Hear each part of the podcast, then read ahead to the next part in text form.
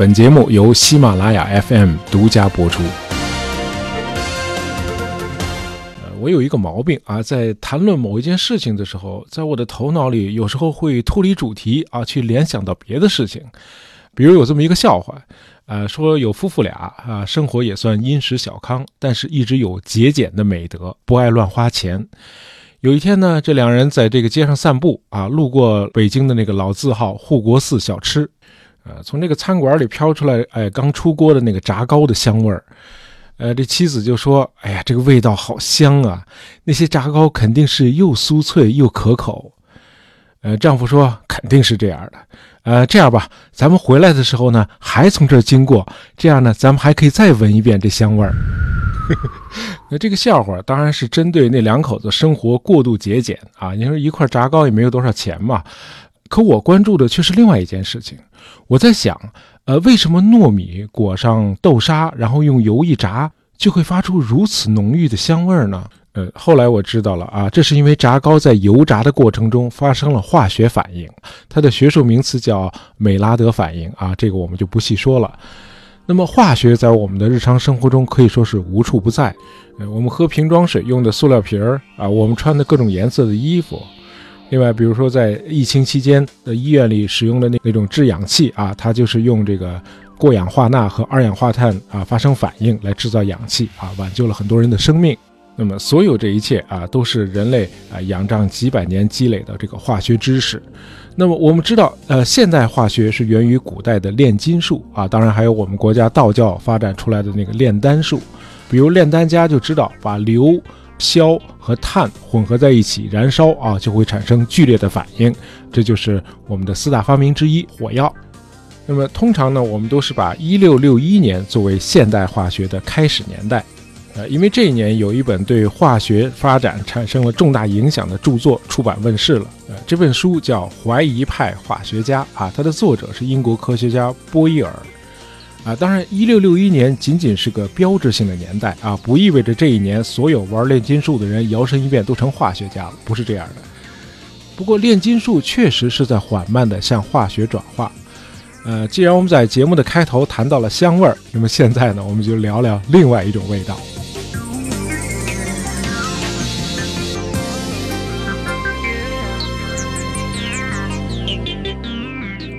在德国有个炼金术士叫 Heinrich Brandt 啊，这个布兰特啊，他本来是个商人啊，他的业余爱好是炼金，啊，他还自诩为医生，他娶了一个很富有的女子，哎，得到了大量的嫁妆。那么很不幸，后来他妻子去世了，那丧妻之后，他又娶了另一个富婆，他用妻子的钱啊，修建了一个地下实验室啊，用来炼金。可炼金哪那么容易啊？他逼得没招了。这哥们在四十五岁那年，大概是在一六七五年，他突发奇想：哎，要是把人的尿蒸馏一下，是不是可以提炼出黄金呢？啊，因为人的尿和这个黄金都是金黄色的吗？嘿，你说我以前怎么没想到啊？说干就干。呃，于是呢，他就请镇子上的人喝啤酒，然后就收集他们的尿液。啊，布兰特把这些尿装在几十个大桶里，然后蒸馏这些尿液。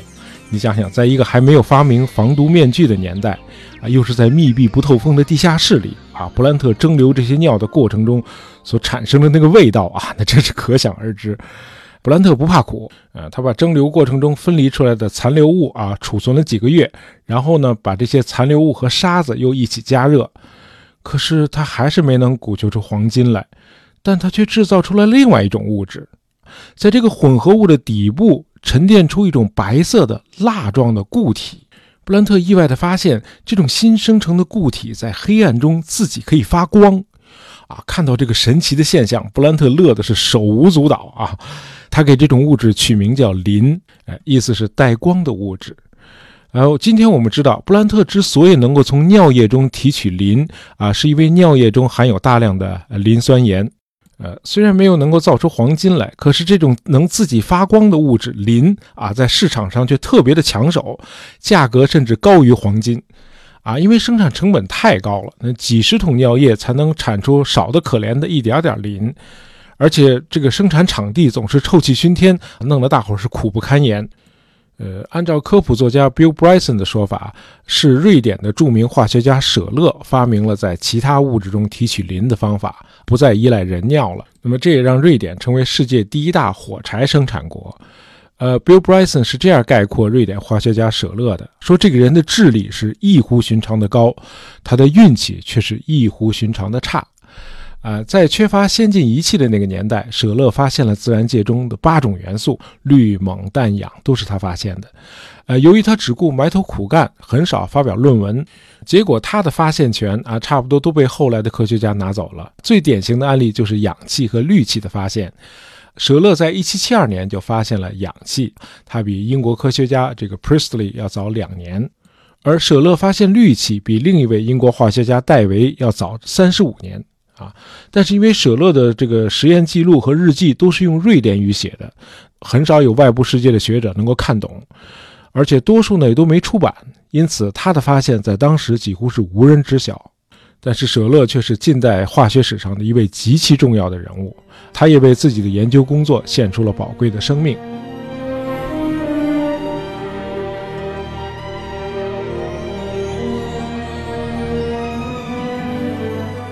这哥们儿有点像比他早一百年的牛顿啊，老拿自个儿的身体来做实验。牛顿呢是为了做光学实验，他蹂躏自己的眼睛啊。当然后来他的眼睛原谅了他。舍勒就没有这么好的运气了，因为他总是自己去品尝一些有毒的物质，哎，想以此来检验不同化学物质的毒性。呃，科普作家 Bill Bryson 是这样描述舍勒的死亡的啊，听上去对死者有点不太尊重。啊，他是这么说的：，一七八六年，舍勒死在自己的工作台前，他最后的面部表情是一脸的目瞪口呆。啊，他身边堆满了各种有毒的化学物质，其中任何一种物质都可以造成他死去时脸上的这种惊愕的表情。这年，舍勒才四十三岁，他的一个跨国好友，被誉为现代化学之父的法国科学家拉瓦锡，也是死于非命的。这个拉瓦锡太了不起了啊！咱们多说两句。拉瓦锡是率先提出了化学元素这个定义。那么，按照这个定义，拉瓦锡发表了第一个现代化学元素列表，列出了三十三种元素。呃，拉瓦锡的贡献呢，促使十八世纪的化学得以量化啊，这在以前是无法想象的。呃，他还撰写了第一部真正意义的现代化学教科书。呃，拉瓦锡最了不起的科学贡献就是他对燃烧做出了解释。通过实验，拉瓦锡证明燃烧和我们的呼吸其实是性质一样的，都是在氧化。所谓氧化，就是物质与氧气发生化合。我们人类和其他生物的呼吸、金属的生锈都是在缓慢的氧化，而燃烧是一种急速的氧化。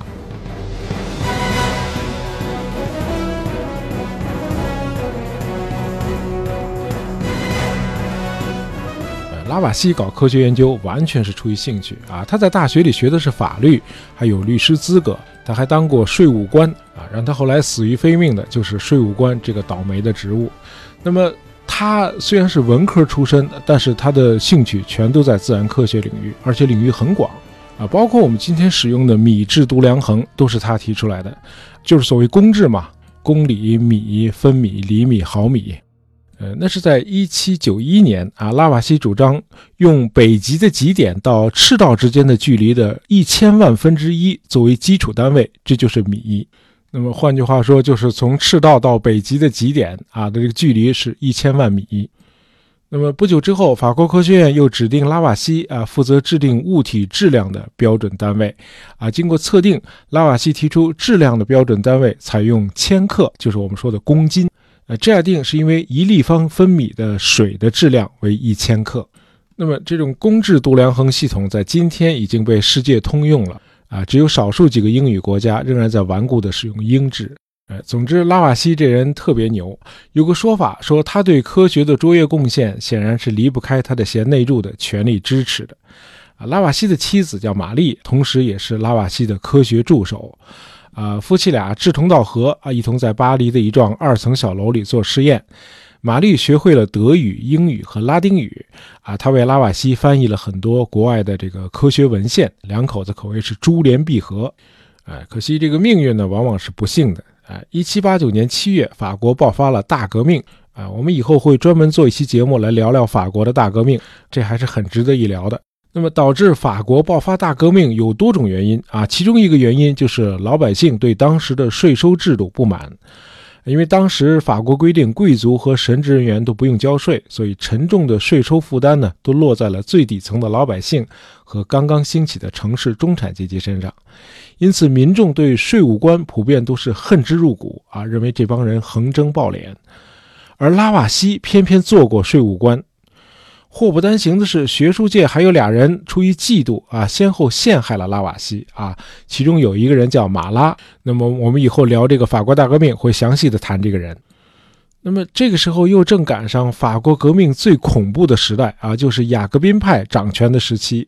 那拉瓦锡和他妻子玛丽认为这个国内已经待不下去了，就计划逃到英国去避难。可惜他们的手脚太慢啊，一直磨磨蹭蹭，结果拉瓦锡被捕了。那么，尽管法国的各个学会的学者们都呼吁赦免拉瓦锡，啊，当时的掌权者还是不为所动。于是，一七九四年五月八日，拉瓦锡被送上了断头台。哎，就因为你当过税务官。呃，当时法国著名的数学家拉格朗日，这两天关注这个嫦娥登月的朋友应该都知道拉格朗日点，就是根据这位数学家推算出来的这个天体之间的力平衡点啊，拉格朗日点。那么这个拉格朗日曾经痛心疾首地说：“你们可以一眨眼就把拉瓦锡的头砍下来，但他那样的头脑，一百年也不可能再长出一个来了。”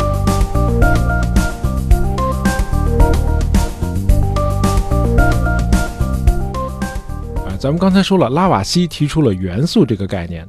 我们在中学里都学过啊，这个元素是按照原子序数来划分的啊。原子序数在数值上等于原子核的质子数或者中性原子核外电子数啊。这个我们一会儿还会谈到。哎，就是说原子序数决定你是哪种元素。呃，比如说原子序数为六的元素就是碳元素。那么两种或者两种以上的元素组成的物质叫化合物。这个大自然很奇怪，你把一些元素和另外一些元素放到一起，你会发现它们彼此之间没什么兴趣啊，不会发生任何化学反应。而另一些不同的元素，一旦你把它们放到一块儿，它们就会发生非常剧烈的反应，而且你得迅速逃离现场啊，否则你就会被炸死或者炸伤。那么又有一些时候，你得做点什么才能让不同的元素之间发生反应。啊，举个例子，你把氢和氧放在同一个瓶子里头，它什么都不会发生；而你要是把哪怕一丁点儿的火星弄到瓶口，那你得小心了，整个瓶子会发生剧烈的爆炸。再比如，你把镁和碳放在一个真空的瓶子里头，然后你持续给它们加热，什么都不会发生。可一旦你放进去哪怕一点点空气，那瓶子里就会发出极其刺目的白光，而且整个反应散发出来的热量太大了，那个瓶子很可能承受不了。所有的化学家啊，包括众多诺贝尔奖获得者啊，他们取得研究成果一般都是采用两种手段啊，这两种手段就是合成和分解。所谓合成，就是把元素或者化合物放在一起，让它们相互发生反应。然后你观察反应的结果，啊，分解呢是完全反过来，你把复杂的化合物分解成简单的化合物或者单个元素，然后你观察最终的结果，以理解那个复杂的化合物是由什么构成的。呃，顺便说一句，我们在日常生活中有一个非常常用的词叫分析，啊，那么这个词在欧洲语言中和化学里的那个分解是同一个词。分析的原意其实就是拆解啊，把事物由整体拆解成各个部分啊，这个就叫分析。那么既然说到化合物，就得提一下十九世纪初在英国突然流行起来的一种时尚。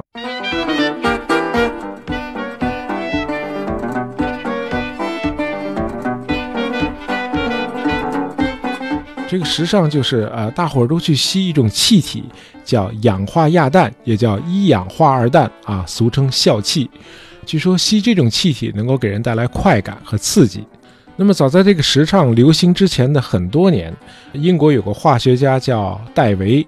他就已经发现了这种气体具有麻醉作用。我们在聊舍勒的时候曾经提到过这个戴维。啊，有一次，戴维把一些一氧化二氮装在几个大玻璃瓶里啊，放在地板上。呃，这个时候正赶上有个朋友来拜访啊，两个人就在实验室里聊上了。结果这个客人的胳膊呢，不小心碰倒了一个铁架子，这个铁架子倒下来之后，正好砸碎了一个玻璃瓶。那么瓶子里的笑气当然就散发出来了。两人赶紧就弯下腰去扫那个碎玻璃，突然啊，这两个人就像入了戏一样，立起身子对着对方狂笑不止。呃，事后戴维在笔记本里是这样记述的：呃，吸入少量这种气体之后，会觉得头晕目眩，如痴如醉。嗯，再吸入一些后，四肢会有舒适的感觉，慢慢的全身开始麻痹，接着头脑中的外界形象全消失了啊！你的大脑里会出现很多稀奇古怪的东西遗憾的是，医学界要等到戴维去世后十七年，才开始普遍使用由一氧化二氮制成的麻醉剂，等于浪费了好几十年嘛啊！让很多人不得不忍受啊手术刀带给他们的不必要的痛苦。呃，这个戴维有一项非常了不起的发明啊，就是电解法。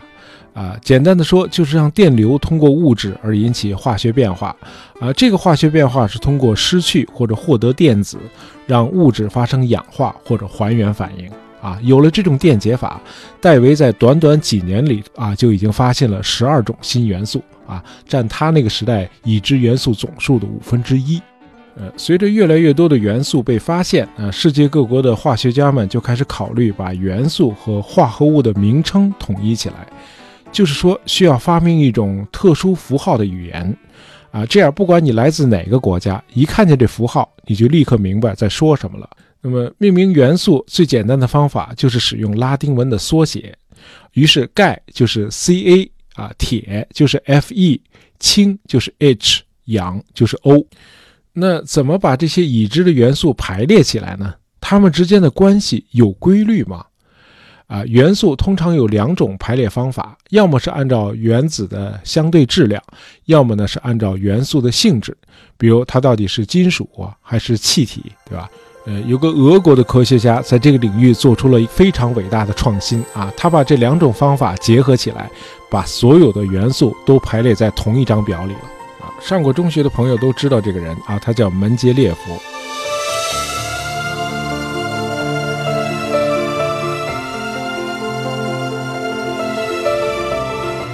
门捷列夫出生在冰天雪地的西伯利亚啊，是家里十四个孩子中最小的一个。呃，门捷列夫很小的时候，他父亲就双目失明了啊，母亲不得不出门工作。那么，这是一位很了不起的女性，她后来白手起家，自己经营了一家玻璃厂。呃，母亲发现自己最小的儿子天资聪明，就下定决心一定要让他受到良好的教育。呃，一八五零年啊，母亲带着十六岁的门捷列夫搭便车跋涉六千多公里来到圣彼得堡，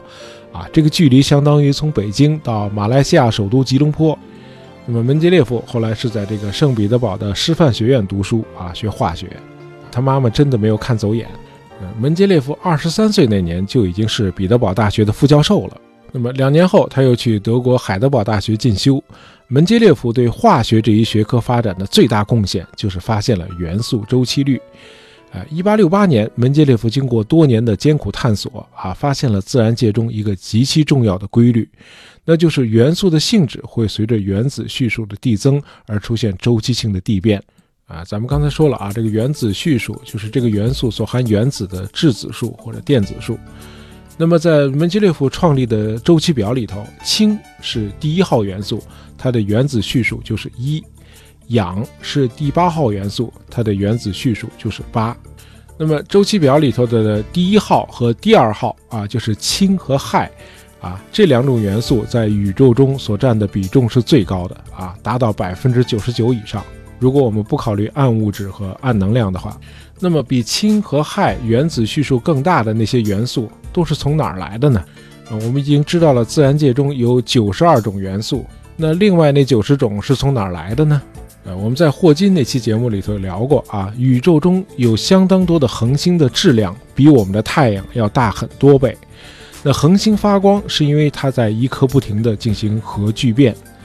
而那些更大的恒星。从氢聚变成氦之后，还会继续聚变下去，因为质量越大，引力就越大。而大个恒星会因为自身引力巨大，它内核的温度会急剧升高，导致聚变会一直持续下去啊，从而生成原子序数更高的元素啊，这样周期表上的元素就一个个的被聚变出来。